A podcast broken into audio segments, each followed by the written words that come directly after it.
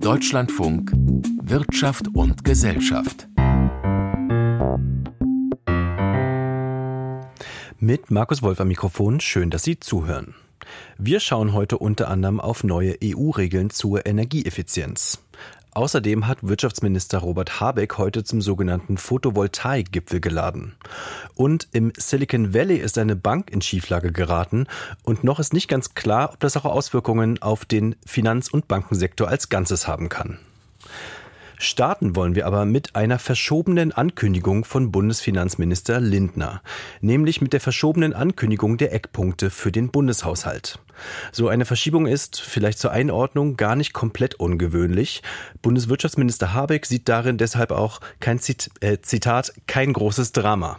Nadine Lindner ordnet für uns jetzt einmal ein, was für einen Stellenwert diese verschobenen Eckpunkte jetzt wirklich haben. Es geht um sehr viele Wünsche und sehr viel Geld, Entsprechend groß ist der Druck innerhalb der Ampel. Dieser Druck ist jetzt noch ein wenig größer geworden, denn die Arbeit am Bundeshaushalt 2024 verzögert sich. FDP-Finanzminister Christian Lindner wird nicht, wie ursprünglich geplant, die Eckpunkte in der kommenden Woche im Bundeskabinett vorstellen wie eine Sprecherin seines Hauses bestätigte. Die Begründung, das Geld ist knapp. Der Minister hat ja auch gestern darauf hingewiesen, dass sich seit Beginn äh, der Vorbereitung der Eckwerte die Risiken für den Haushalt weiter erhöht haben. Er hat insbesondere die Zinslast genannt, die gestiegenen Zinsen, äh, die sich ähm, jetzt für 2023 bei knapp 40 Milliarden Euro befinden. Und ähm, er hat auch darauf hingewiesen, dass diese Haushaltsverhandlungen die schwierigsten äh, sind, die es seit über zehn Jahren gab. Auch wenn es noch keinen neuen Zeitplan für die Eckwerte gibt, wies Lindner Sprecherin darauf hin, dass der Gesamtplan für den Haushalt nicht gefährdet sei. Der sieht vor, dass die Bundesregierung im Juni einen detaillierten Entwurf beschließt, der dann an den Bundestag geht. Diese Entscheidung folgt dann üblicherweise im November. Die Gespräche über die, wie es heißt, finanziellen Realitäten gehen jetzt hinter den Kulissen weiter. Die Spielräume sind eng, auch weil es darum geht, die Schuldenbremse wieder einzuhalten. Dies ist das erklärte Ziel von Finanzminister Christian Lindner. Es deutet sich also an, dass Lindner mit der Verschiebung der Eckwerte noch einmal den Druck auf seine Kabinettskollegen bei Ausgabenwünschen erhöhen will und deshalb die Notbremse zieht. Im Mai wird eine neue Steuerschätzung mehr Klarheit geben, wie viel Geld wirklich zur Verfügung steht. Die Konfliktpunkte allerdings sind zahlreich. 70 Milliarden Euro mehr Ausgaben sind als Wünsche aus den Ministerien angemeldet, als vom Finanzministerium vorgesehen. Die sogenannten Chefgespräche in den vergangenen zwei Wochen, bei denen jeder Minister, jede Ministerin die Wünsche vortragen konnte, haben noch keine Fortschritte gebracht. Der Bundesrechnungshof hatte zuletzt vor einem Kontrollverlust bei den Bundesfinanzen gewarnt, wegen hoher neuer Schuldenaufnahme in den letzten Jahren und wenig Transparenz durch Sonderhaushalte. Vor allem aus dem rot geführten Verteidigungsministerium und dem grün geführten Familienministerium kommen teure Pläne. So fordert Boris Pistorius 10 Milliarden Euro mehr für die Bundeswehr. Familienministerin Lisa Paus will die geplante Kindergrundsicherung aufstocken. Hier geht es um 11 bis 12 Milliarden Euro. Der grüne Wirtschaftsminister Robert Habeck sagte am Rande des Solargipfels in Berlin, dass er die Verschiebung der Eckwerte erstmal gelassen sehe. Ich äh, stimme dem Bundesfinanzminister zu, das ist kein großes Drama, dass man einen Eckwertebeschluss, geht ja um den Eckwertebeschluss, nicht um den Haushalt 24, da haben wir noch mehr Zeit, ein bisschen schiebt. SPD-Bundeskanzler Olaf Scholz gab sich während der Handwerksmesse in München ebenfalls unaufgeregt. Die Bekanntgabe der Eckwerte habe sich in den vergangenen Jahren bereits öfter mal verschoben. Die Unionsfraktion sieht die Situation nicht ganz so entspannt. CSU-Landesgruppenchef Alexander Dobrindt forderte ein Machtwort des Kanzlers, Scholz müsse eingreifen. Die Politikwissenschaftlerin Andrea Römmele von der Hertie School of Governance mahnte im Gespräch mit dem Deutschlandfunk, dass die Ampel nun Schwerpunkte setzen müsse. Die politische Rangfolge, wie wichtig einzelne Projekte eigentlich für die Ampel sind. Die Kabinettsklausur von Meseberg am vergangenen Wochenende war offenbar nur eine Verschnaufpause. Die Diskussionen in der Ampel gehen weiter. Ein Beitrag von Nadine Lindner. Und wir wechseln von Berlin nach Brüssel. Nachdem aus Deutschland kürzlich Vorschläge kamen, neu eingebaute Öl- und Gasheizungen ab 2024 zu verbieten, kam es heute auch in Brüssel zu einer Einigung für gemeinsame EU-Ziele beim Energiesparen. Caroline Born berichtet. Für Klimakommissar Franz Timmermans ist Energiesparen ein wichtiger Schritt zur Rettung des Planeten. In Brüssel hat man nun vereinbart, dass der Energieverbrauch von Privatpersonen und Unternehmen in den kommenden Jahren stärker gesenkt werden soll. Und zwar um 11,7 Prozent in den kommenden sieben Jahren. EU-Kommissionssprecher Tim McPhee. Die Mitgliedstaaten müssen jedes Jahr im Durchschnitt rund 1,5 Prozent Energie einsparen zwischen 2024 und 2030. Und der öffentliche Sektor ist mit einem Einsparziel von 1,9 Prozent führend. Unter dem Eindruck der russischen Invasion hat die EU-Kommission ihr vorgeschlagenes Einsparziel noch verschärft auf 13 Prozent. Einige Mitgliedstaaten wollten allerdings an den ursprünglich geplanten 9 Prozent festhalten. Das EU-Parlament Parlament forderte sogar über 14 Prozent. Es war der Knackpunkt in den Verhandlungen, bei denen es nach einem stundenlangen Ringen am heutigen Freitag in den frühen Morgenstunden einen Durchbruch gab. Wie viel jedes einzelne Land beitragen muss, wird anhand einer Formel berechnet, von der die Länder jedoch bis zu einem gewissen Anteil abweichen können. Die Kommission überwacht die Umsetzung und kann, wenn zu wenig eingespart wird, einzelne Länder auffordern, mehr zu tun. Wer trödelt, bekommt Hausaufgaben. So sieht es die deutsche Europaabgeordnete Jutta Paulus von den Grünen, die sich freut, dass in der langen Verhandlungsnacht ein Knoten geplatzt sei. Auch wenn sich Paulus ehrgeizigere Ziele gewünscht hätte, hält sie die 11,7 Prozent für einen Erfolg. Das bedeutet, der gesamte Energieverbrauch von Spanien umgerechnet wird bis 2030 eingespart. Also der gesamte Energieverbrauch innerhalb der nächsten sieben Jahre von Spanien das ist das, was die EU einspart und das finde ich ist schon ein gewaltiger Brocken. Beim Thema Energiearmut hat man sich auf eine Definition geeinigt und darauf, dass die am stärksten gefährdeten Haushalte einfacher unterstützt werden sollen. Aus Sicht der deutschen Unternehmensinitiative Energieeffizienz muss die Bundesrepublik nun ihr nationales Gesetz zum Energiesparen nochmal nachschärfen. Vorstand Christian Noll erklärt, Deutschland müsse sich als größter Energieverbraucher in Europa an die Spitze stellen, damit die EU unabhängiger von Energieimporten wird. Die Einigung auf die Überarbeitung der EU-Energieeffizienzrichtlinie ist vorläufig und muss noch vom Parlament und den Mitgliedstaaten formal bestätigt werden. Sie ist ein weiteres Puzzleteil im europäischen Klimapaket, mit dem die EU bis 2030 55 Prozent CO2 einsparen will. 2050 plant die EU komplett klimaneutral zu werden. Zudem ist Energieeffizienz ein Grundpfeiler in der Strategie, mit der die EU unabhängig von fossilen Brennstoffen aus Russland werden will. Nochmal Kommissionssprecher McPhee. Die Vereinbarung stellt sicher, dass wir unsere Klimaziele erreichen, dass wir unabhängiger von Russland werden und die Schwächsten in unserer Gesellschaft schützen. Ähnlich sieht es der Chefverhandler des EU-Parlaments, Nils Fuglsang, Sozialdemokrat aus Dänemark. Der Kompromiss sei gut für das Klima und schlecht für den russischen Präsidenten Wladimir Putin. Caroline Born zu neuen Energieeffizienzzielen in der EU. Die sparsame Nutzung von Energie, das ist die eine Sache. Die Förderung nachhaltiger Energieträger, zum Beispiel auch beim Strom, ist nochmal eine andere. Zum Ausbau der Solarindustrie gab es heute einen Gipfel von Branchenvertretern mit Bundeswirtschaftsminister Habeck. Dazu an Katrin Büsker aus unserem Hauptstadtstudio. 215 Gigawatt. So viel Leistung aus Solarenergie soll 2030 installiert sein. So steht es im Entwurf für eine Solarstrategie, den das Wirtschaftsministerium heute veröffentlicht und mit Akteuren aus Branche und Politik diskutiert hat. Derzeit sind etwas mehr als 67 Gigawatt installiert. Der Zubau muss also enorm beschleunigt werden. Die Strategie, die bis Anfang Mai finalisiert werden soll, soll Stellschrauben identifizieren, die durch Gesetze geändert werden. Wir werden so vorgehen, dass wir zwei Pakete anstreben. Einmal das, was geeint ist, was auch schneller umgesetzt werden kann und dann die Punkte, die komplizierter werden. Einer dieser Punkte dürfte die Frage sein, wo die Photovoltaikanlagen installiert werden.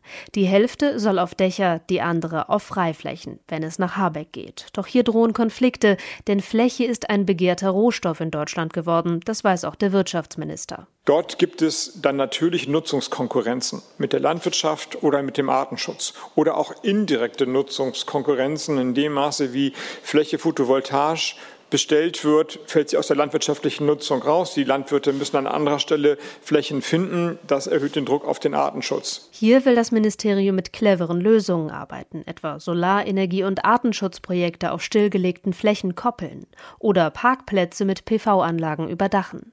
Generell soll es cleverer werden und einfacher, was Carsten Körnig, Hauptgeschäftsführer des Bundesverbandes der Solarwirtschaft, in der gemeinsamen Pressekonferenz nach der Besprechung der Strategie begrüßte. Eine von ihm identifizierte Stellschraube Bürokratieabbau. Und da geht es also um Barrieren beim Markt- und Netzzugang, das geht um Restriktionen bei der Standortsuche von Solarparks in Planungsprozessen sowie beim Messen und Steuern von Solaranlagen. Weitere Stellschrauben aus seiner Sicht Planungssicherheit für Investoren sowie eine Förderkulisse, die auch Kostensteigerungen mit einbeziehe. Gestiegene Materialpreise, aber auch Markteingriffe im Zuge der Energiekrise hatten zuletzt für Verunsicherung in der Branche gesorgt, was sich jetzt ändern soll. Das Wort endlich viel häufiger und es zeigt, wie hoch der Druck ist. Berichtete Sachsen-Anhalts Energieminister Armin Willingmann, SPD, aus den heutigen Gesprächen, in die auch Vertreterinnen und Vertreter der Bundesländer eingebunden waren. Weitere Stellschrauben, an denen Wirtschaftsminister Robert Habeck drehen möchte. Mieterstrom soll vereinfacht werden, also die eigene Nachbarschaft zu versorgen. Energie- und Steuerrecht sollen besser verzahnt werden. Und die Produktion von Solarmodulen soll wieder in Deutschland erfolgen, um weniger abhängig von China zu sein. Hierfür habe die EU diese Woche durch geänderte Subventionsbedingungen eine gute Basis geschaffen. An Kathrin Büsker zum Photovoltaikgipfel. Voller Stolz werden gern Zahlen zur Förderung von Elektroautos verkündet. Heute zum Beispiel wurde bekannt gegeben, dass der Bund das ein Millionste E-Auto gefördert habe. Wenn man von solchen Zahlen hört, dann stellt man sich häufig Straßen voller E-Autos in Deutschland vor, mit Betonung auf in Deutschland. Warum aber zum Beispiel bei Tesla fast ein Drittel der geförderten Autos am Ende im Ausland landet, dazu Michael Erhardt. Anfang März wurde der ein Millionste Antrag zur Förderung beim Kauf eines reinen Elektroautos bewilligt. Das hat heute das Bundesamt für Wirtschaft und Ausfuhrkontrolle in Eschborn in der Nähe von Frankfurt bekannt gegeben. Zählt man Hybridfahrzeuge hinzu, beläuft sich die Zahl seit Beginn der Förderung demnach sogar auf knapp 1,8 Millionen Fahrzeuge. Dafür hat der Bund über 8,4 Milliarden Euro an Subventionen bezahlt. Allerdings finden sich einer Studie des Center of Automotive Management zufolge mehr als 16 Prozent dieser Autos gar nicht im tatsächlichen Fahrzeugbestand auf deutschen Straßen wieder. Nun, es sind äh, im Wesentlichen äh, Händler, die sich darauf spezialisiert haben, dass man praktisch sechs Monate einen Tesla in Deutschland umsonst fahren kann. Und dieser wird dann äh, gewinnbringend etwa nach Dänemark weiterverkauft. Es profitieren sozusagen der Händler, aber auch der, äh, der dann das Elektrofahrzeug fahren kann, praktisch umsonst. Verlieren tut der Steuerzahler, also eigentlich wir alle sagt der Direktor des Autoforschungsinstitutes in Bergisch Gladbach, Stefan Bratzel. Seine Studie bezieht sich auf das vergangene Jahr 2022. Demzufolge sind es vor allem vergleichsweise große und teure Elektroautos, bei denen der eigentümliche Schwund festzustellen ist. Bei Tesla landen demnach fast ein Drittel der geförderten Autos im Ausland, bei BMW und Daimler jedes fünfte. Im vergangenen Jahr lag die Höhe der möglichen staatlichen E-Auto-Förderung bei bis zu 6000 Euro. In diesem Jahr ist sie auf bis zu 4000 Euro gesunken. Der mutmaßlich gewinnbringende Weiterverkauf wurde möglich durch die vergleichsweise kurze vorgeschriebene Haltedauer von nur einem halben Jahr nach Kauf und Förderung. Auf diese Weise, so die Berechnungen von Stefan Bratzel, könnte das den Steuerzahler rund 380 Millionen Euro an Steuergeld gekostet haben. Mittlerweile gilt eine vorgeschriebene Haltedauer von einem Jahr. Bratzel plädiert allerdings für eine noch höhere Mindesthaltedauer. Ich glaube, dass zwei Jahre tatsächlich besser wären. Äh, da wäre man auf der sicheren Seite. Ähm, wer sich einen Neuwagen kauft, äh, der macht es normalerweise nicht, wenn er den schon nach einem Jahr wieder als Gebrauchtwagen verkaufen will. Und wenn er von der Prämie profitieren will, ist es durchaus gerechtfertigt, dass äh, die Haltedauer zwei Jahre ist. Die Förder- und Zulassungszahlen bei Elektroautos zeigen aber noch etwas anderes. Deutschland liegt damit nämlich weit hinter seinem Ziel, bis 2030 15 Millionen vollelektrische Autos auf den Straßen zu haben. Bleiben die Voraussetzungen und die Rahmenbedingungen so, wie sie im Moment sind, so werden wir auf keinen Fall auf die 15 Millionen kommen, sondern dieses Ziel krachend verfehlen. Das wäre ein sehr, sehr schlechtes Zeugnis, nicht nur klimapolitisch, sondern auch für die Wettbewerbsfähigkeit dieses äh, sehr wichtigen Wirtschaftssektors in Deutschland. Sagt der Direktor der Agora Verkehrswende Christian Hochfeld.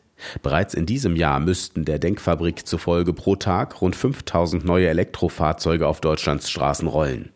Die tatsächliche Zahl lag im Februar bei nicht einmal 1200, also weniger als einem Viertel. In diesem Zusammenhang warnen Christian Hochfeld und seine Kolleginnen die Bundesregierung davor, das EU-weit eigentlich beschlossene Verbrenner aus ab 2035 zu verhindern. Die Industrie braucht im Moment eines ganz besonders, nämlich Planungs- und Investitionssicherheit. Da weist dieser Verbrennerausstieg den richtigen Weg. Eigentlich hatten sich EU-Staaten und Europaparlament bereits im Oktober darauf geeinigt, dass ab 2035 keine Verbrennerautos mehr auf Europas Straßen zugelassen werden dürfen. FDP-Bundesverkehrsminister Volker Wissing hat nun aber angekündigt, seine Zustimmung zu verweigern und den Beschluss damit auf den letzten Metern zu kippen. Inzwischen gibt es indes auch verschiedene Stimmen aus der Autoindustrie, die das kritisieren. So sagte etwa Audi-Chef Markus Düßmann, das Infragestellen des Aus für Verbrennerfahrzeuge würde die Planungsunsicherheit erhöhen und die Gefahr einer Hängepartie für die Branche bedeuten. Micha Erhardt. Etwa ein Jahr ist seit dem Beginn der russischen Invasion der Ukraine vergangen und gerade im Gas- und Ölsektor gibt es starke Sanktionen, die Einnahmen russischer Staatskonzerne schmälern sollen. Eine andere Branche entwickelt sich aber zur echten Cash-Cow für Russland, die Nuklearbranche. Dagmar Röhrlich dazu.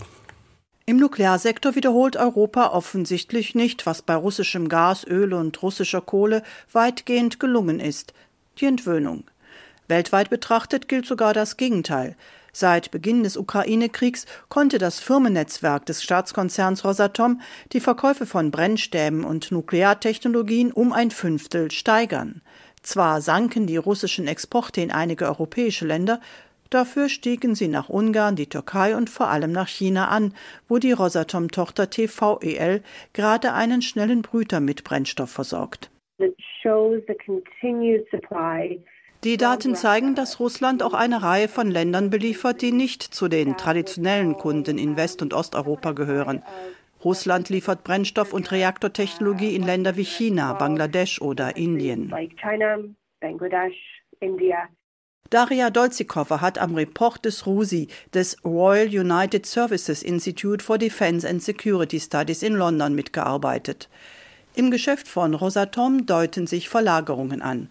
Russland ist dank großzügiger Finanzierungsvereinbarungen der attraktivste Anbieter im Nuklearsektor geworden. Was die russische Industrie über die westlichen Angebote hinaus gemacht hat, ist, dass sie gesagt haben, wir haben ein komplettes Paket geschnürt, wo wir sagen, wir bauen nicht nur den Reaktor, betreiben ihn nicht nur, wir helfen nicht nur bei der Ausbildung von Fachpersonal oder auch sogar Aufsichtsbehörden, äh, sondern wir nehmen auch den abgebrannten Brennstoff zurück. Und das ist natürlich ein sehr verlockendes Angebot. Der unabhängige Nuklearexperte Michael Schneider ist Initiator des World Nuclear Industry Status Report. Das hat natürlich zur Folge, dass ein sogenannter Lock-in-Effekt entsteht. Das heißt, dass man praktisch zwei Länder auf Jahrzehnte aneinander klebt. Ein Atomkraftwerk ist ein ganz anderes strategisches, geopolitisches Abhängigkeitsverhältnis. Jedes Mal, wenn Rosatom dem Bau eines neuen Reaktors zustimme, sichere Russland sich für Jahrzehnte Einnahmen und politischen Einfluss, urteilt auch das britische Forschungsinstitut RUSI. Der Konzern baue nach eigenen Angaben 34 Reaktoren in Indien, Bangladesch, China, Belarus, Ägypten und der Türkei. Doch es hat nicht nur das, wenn man so will, Komplettpaket zur Abhängigkeit geführt. Da ist auch der Konkurrenzmangel. Nach dem Zusammenbruch der Sowjetunion investierte Russland strategisch in den Nuklearsektor, während er anderswo verkümmerte. Heute sind allein in Europa 100 Millionen Menschen von Strom abhängig, den an Rosatom gebundene Unternehmen erzeugen. Russland kontrolliert einen so großen Anteil am Kernbrennstoffmarkt, dass die USA und Europa, wenn sie nicht mehr dort kaufen würden, einen kalten Entzug machen müssten. Der übrige Markt hat nicht genug Kapazität, um die russischen Lieferungen zu ersetzen. Man müsste Reaktoren abschalten. Bulgarien warne beispielsweise, dass Sanktionen den Betrieb des einzigen Kernkraftwerks in Kozloduy stoppen könnte, erklärt James Acton vom Carnegie Endowment for International Peace. Die Brennelemente für die Druckwasserreaktoren sowjetischer und russischer Bauart unterscheiden sich nämlich von denen der westlichen. Die US-Firma Westinghouse kann inzwischen für die moderneren WWER 1000 Reaktoren Brennstoff herstellen. In der Ukraine läuft der Umstellungsprozess bereits. Und Finnland, Bulgarien und die Tschechische Republik haben den Willen bekundet, den Lieferanten zu wechseln. Die Umstellung dieser Produktionslinien und die Erteilung von Lizenzen erfordert jedoch Zeit. Außerdem müssen die Abnehmerländer neue Lieferanten für Kernbrennstoff zulassen. Die Kapazitäten reichen nicht, um so alle EU-Anlagen dieser Bauart zu versorgen. Außerdem ist die Frage offen, was mit den älteren Modellen russischer Druckwasserreaktoren passiert. Für sie gibt es noch keinen Ersatz. Und da sind auch die gültigen Lieferverträge, die Länder an Rosatom binden. Ein norwegisches Forschungsinstitut kam nun zu dem Schluss, dass der Krieg zwar die Position von Rosatom in Europa schwächen wird, seine globale Position dürfte aber stark bleiben. Und wir wechseln in den US-Bundesstaat Kalifornien. Dort ist nämlich eine der wichtigsten Banken für die Tech-Industrie des Silicon Valley, die passenderweise Silicon Valley Bank heißt, in Schwierigkeiten geraten.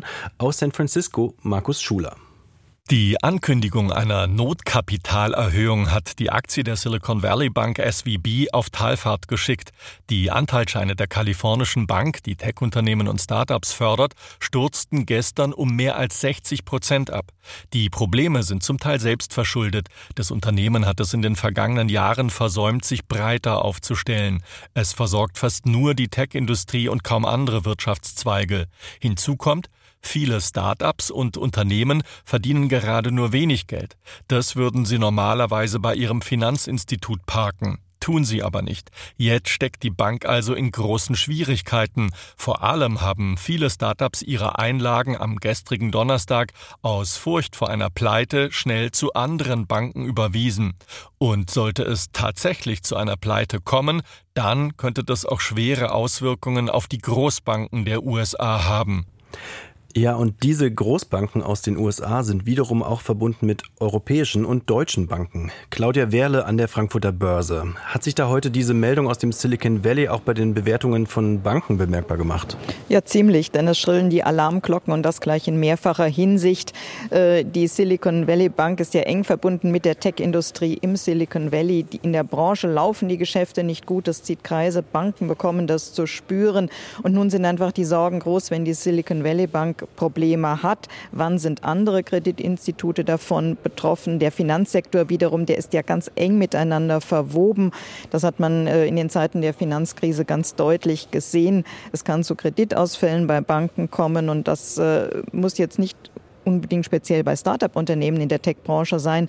Wenn die Zinsen angehoben werden, kann das auch ganz andere Branche, ganz andere Unternehmen treffen. Schuldner können möglicherweise ihre Kredite nicht mehr bezahlen. Also das sind, äh, ja, man macht sich einfach große Sorgen. Aktien der Deutschen Bank deshalb sieben Prozent im Minus, die Papiere der Commerzbank drei Prozent tiefer und Aktien der Silicon Valley Bank am Nachmittag zeitweise über 70 Prozent im Minus.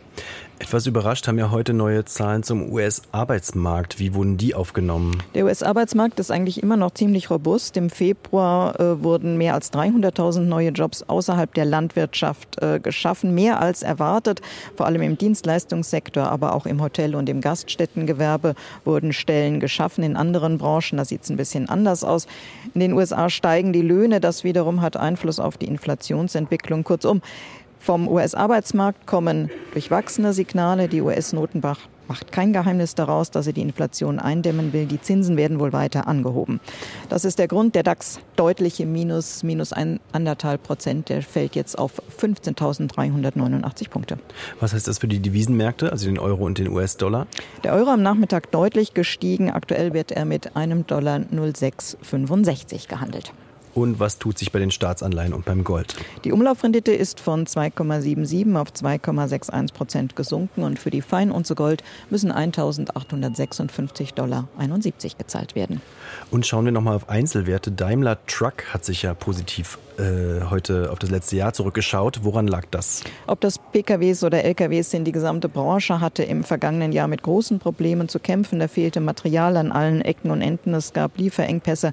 Daimler Truck konnte im vergangenen Jahr aber Boden gut machen, einfach weil Preissteigerungen an die Kunden weitergegeben worden sind. Der Auftragsbestand ist hoch. Das Unternehmen geht auch recht optimistisch ins neue Jahr. Man rechnet mit steigenden Absatzzahlen, vor allem in Nordamerika. Die Aktien von Daimler Truck dennoch 4,5 Prozent im Minus. Vielen Dank, Claudia Werle an der Frankfurter Börse. Und das war's für heute mit Wirtschaft und Gesellschaft. Diese Sendung finden Sie auch wie immer in der Deutschlandfunk Audiothek und auf allen Podcast-Plattformen. Hier hören Sie jetzt gleich Kultur heute mit Anja Reinhardt. Fürs Zuhören dankt Markus Wolf.